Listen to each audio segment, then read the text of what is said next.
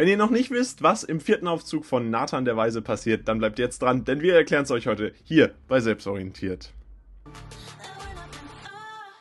Und bevor das ganze Video losgeht, habt ihr hier einmal eine Kapitelübersicht. Das heißt, guckt euch einfach an, was ihr braucht und damit viel Spaß bei diesem Video. Und Jetzt wollen wir euch nochmal darauf hinweisen, wir haben einen ganzen Kurs zu diesem Thema erstellt. Ihr seht das, ein gesamter Kurs, der für euch als Schüler oder als Schülerin sicherlich sehr relevant ist, denn dort findet ihr alles, was ihr braucht für die nächste Klausur. Zusammenfassung, Aufgaben und Lösungen. Das heißt, wenn ihr euch aktuell auf eure Klausur über Nathan der Weise vorbereitet, dann findet ihr dort Texte zum Verstehen, Zusammenfassungen, die euch vor der Klausur nochmal die relevanten Sachen zusammenfassen, die ihr schnell lernen könnt. Das heißt, auch wenn ihr kurz vor der Klausur steht, findet ihr da nochmal wirklich alles. Jetzt jetzt auf unserer Website.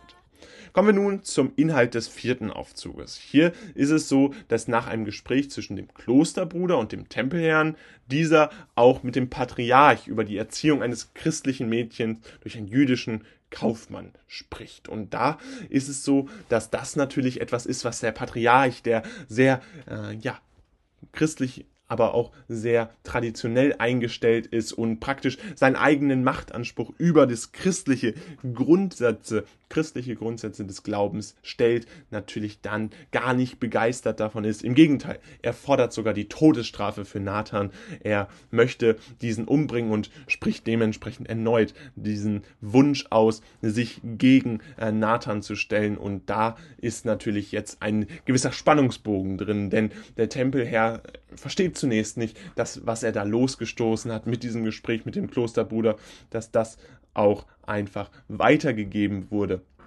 Und damit haben wir hier dann entsprechend diese spannende, äh, ja, Seitengeschichte könnte man fast sagen, diese Seitenentwicklung, die durch das Gespräch zwischen dem Tempelherr und dem Klosterbruder entstanden ist. Saladin und Sitta, also wir sind jetzt wieder im muslimischen Palast, mutmaßen weiter auf, äh, dass Nathan der Bruder von Assad sein soll. Die Herkunft von Recha ist hier noch nicht vollständig bekannt. Das heißt, wir sehen, dass äh, hier eine Entwicklung stattfindet. Zunächst äh, geht es darum, äh, wer der Bruder von Assad sein könnte, wer eine Beziehung dazu haben könnte.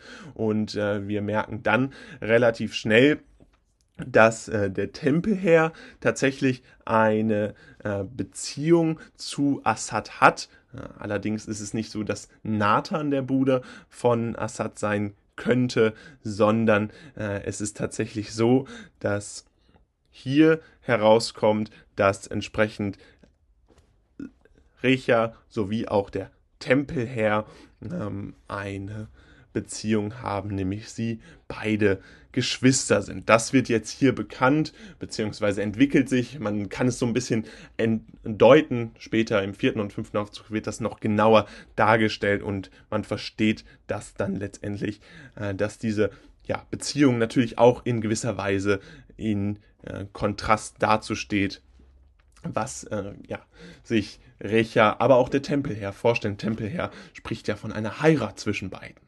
Der Sultan möchte sich dabei für den Tempelherrn einsetzen, so dass er Recha heiraten kann. Auch äh, Daya bittet darum, diese Heirat stattfinden zu lassen. Also beide sprechen mit Nathan. Nathan hier als zentraler Vermittler wieder gefragt und äh, er ist zunächst nicht begeistert. Und warum das so ist, das äh, wird ja dann später noch geklärt. Hier also ganz wichtig, dass wir nochmal diese eigenen Motiven sehen, insbesondere bei Daya, äh, die ja darum bittet, weil weil sie selbst nach Europa kommen möchte. Recha soll dabei zum Palast des Sultans kommen. Die Herkunft und Abstammung von Recha wird hier geklärt und äh, Recha soll durch Daya aufgeklärt werden. Es wird hier bekannt, dass Recha eine Adoptivtochter ist und dementsprechend christlicher Herkunft ist und Recha da auch erst aufgeklärt werden muss. Sie selbst soll ihre Abstammung erst verstehen und erst durch das Verständnis gegenüber ihrer eigenen, äh, ja, über ihrer eigenen äh, christlichen Vergangenheit, über ihre christlichen Eltern, äh, kann sie dann natürlich auch verstehen, ähm, wer ihr, ähm, wie ihr eigentlicher Name ist und sie heißt eigentlich Ban Blander von Vilneck. Kommen wir jetzt zur Zusammenfassung des vierten Aufzuges und da ist es so, dass wir hier ja eine Entwicklung der eigentlichen Charaktere haben. Ganz spannend ist das insbesondere deswegen, weil äh, nicht nur äh, dieser Druck auf Nathan durch den, äh, ja, dieses Todesgesuch des, ja, Patriarchen hervorsteht, sondern auch diese Entwicklung der Geschichte, äh, dass die Herkunft von Recha immer mehr in den Mittelpunkt gerät und dass man sich hier dann tatsächlich auch damit auseinandersetzen muss, wie Recha und Kurt von Staufen, also letztendlich Blanda und Loy von Vilneck, Brüder, Geschwister, äh, zusammenstehen.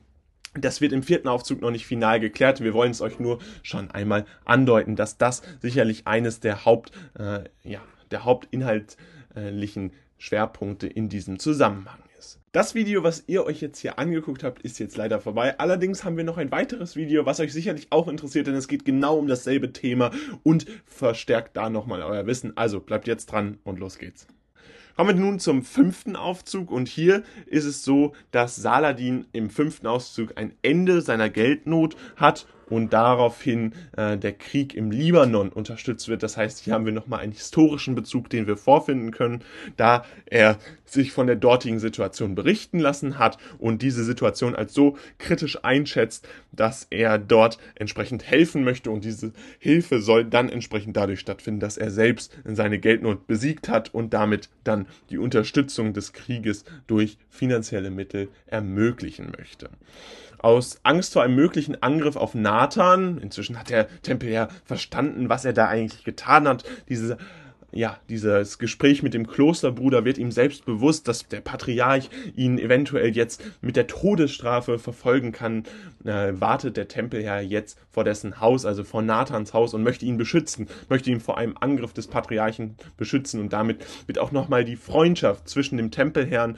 und aber auch Nathan genau dargestellt und diese Relevanz ist natürlich ganz wichtig für die Lösung des gesamten Konfliktes. Hier ist es erst noch so, dass das Stammesbuch von Rechas Vater werden ihre Stammesverhältnisse dann klar und daraufhin äh, unterhält sich der Tempelherr mit Nathan und gesteht, dass er die Herkunft Rechas kenne und außerdem mit dem Patriarch gesprochen hatte. Das heißt, ganz wichtig ist, dass Tempelherr und Nathan oder der Tempel ja zuvor schon darüber aufgeklärt werden, dass Recher ja letztendlich von demselben Vater abstammt wie auch der Tempelherr selbst und äh, dass diese Zusammenkunft von allen äh, zentralen Persönlichkeiten hier dann durch dieses Stammesbuch von Rechers Vater geklärt werden kann und dadurch natürlich auch Nathan aufgeklärt wird. Das ist ein ganz wichtiger Inhaltszug des fünften Aufzuges.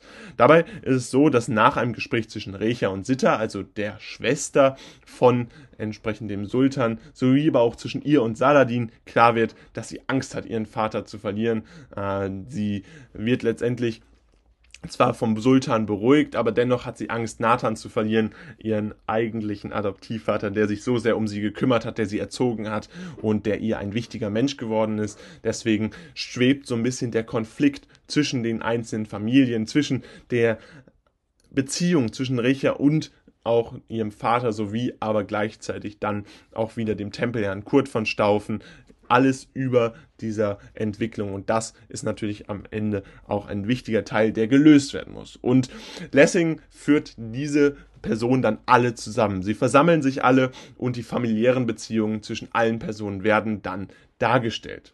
Hier wird offengelegt, wer Kurt von Staufen eigentlich ist, Loy von Vilneck, gleichzeitig aber auch, dass Recha eigentlich Blander von Vilneck heißt und Loy und Recha sind dementsprechend Kinder von Assad. Deswegen kannte Loy Assad überhaupt erst und konnte auch Sultan, den Sultan Saladin überhaupt an seinen Bruder äh, ja, erinnern. Saladin und Sitta sind dementsprechend natürlich der Bruder von Assad, Sitta ja die Schwester von Saladin, dementsprechend, wenn Assad der Bruder von Saladin ist, natürlich auch der Bruder von Sitta und der ist leider schon verstorben in einem ja, Kampf ums Leben gekommen und trotzdem sind Recha und Loy beide Kinder und hier findet dann eine erstaunliche Entwicklung statt. Zuvor war es dem Tempelherr ja ganz wichtig, Richa zu heiraten. Hier akzeptiert er aber ohne weiteres, dass sie jetzt nicht mehr heiraten können, sondern entsprechend ihre Familie äh, in den Vordergrund stellen müssen und dementsprechend diese familiären Beziehungen akzeptieren und sie jetzt als Geschwister agieren müssen und können. Und das ist so ein bisschen am Ende dann natürlich die Darstellung, dass Familie über der Tradition, Familie über äh, diesen ganz grundsätzlichen Vorteilen gegenüber anderen Religionen steht und das wird hier von Lessing ganz besonders dargestellt. Und am Ende ist es dann so, dass alle sich umarmen in Frieden und die religiösen Streitigkeiten beiseite legen. Über den Patriarch wird hier nicht mehr gesprochen. Der Patriarch rückt wieder in den Hintergrund, nicht mehr als Gefahr, sondern als irrelevanter Mensch, der letztendlich nicht es geschafft hat, seine Vorurteile, seine religiösen Streitigkeiten beiseite zu legen. Und gleichzeitig ist es aber so, dass Frieden äh, hier herrscht und äh, alle Religionen sich vereinigen können, weil ja die verschiedenen äh, drei Religionen alle äh, repräsentiert sind, insbesondere durch den Tempelherrn, durch Recha, durch Nathan und dem Sultan, die hier alle zusammenstehen und ihre Streitigkeiten lösen.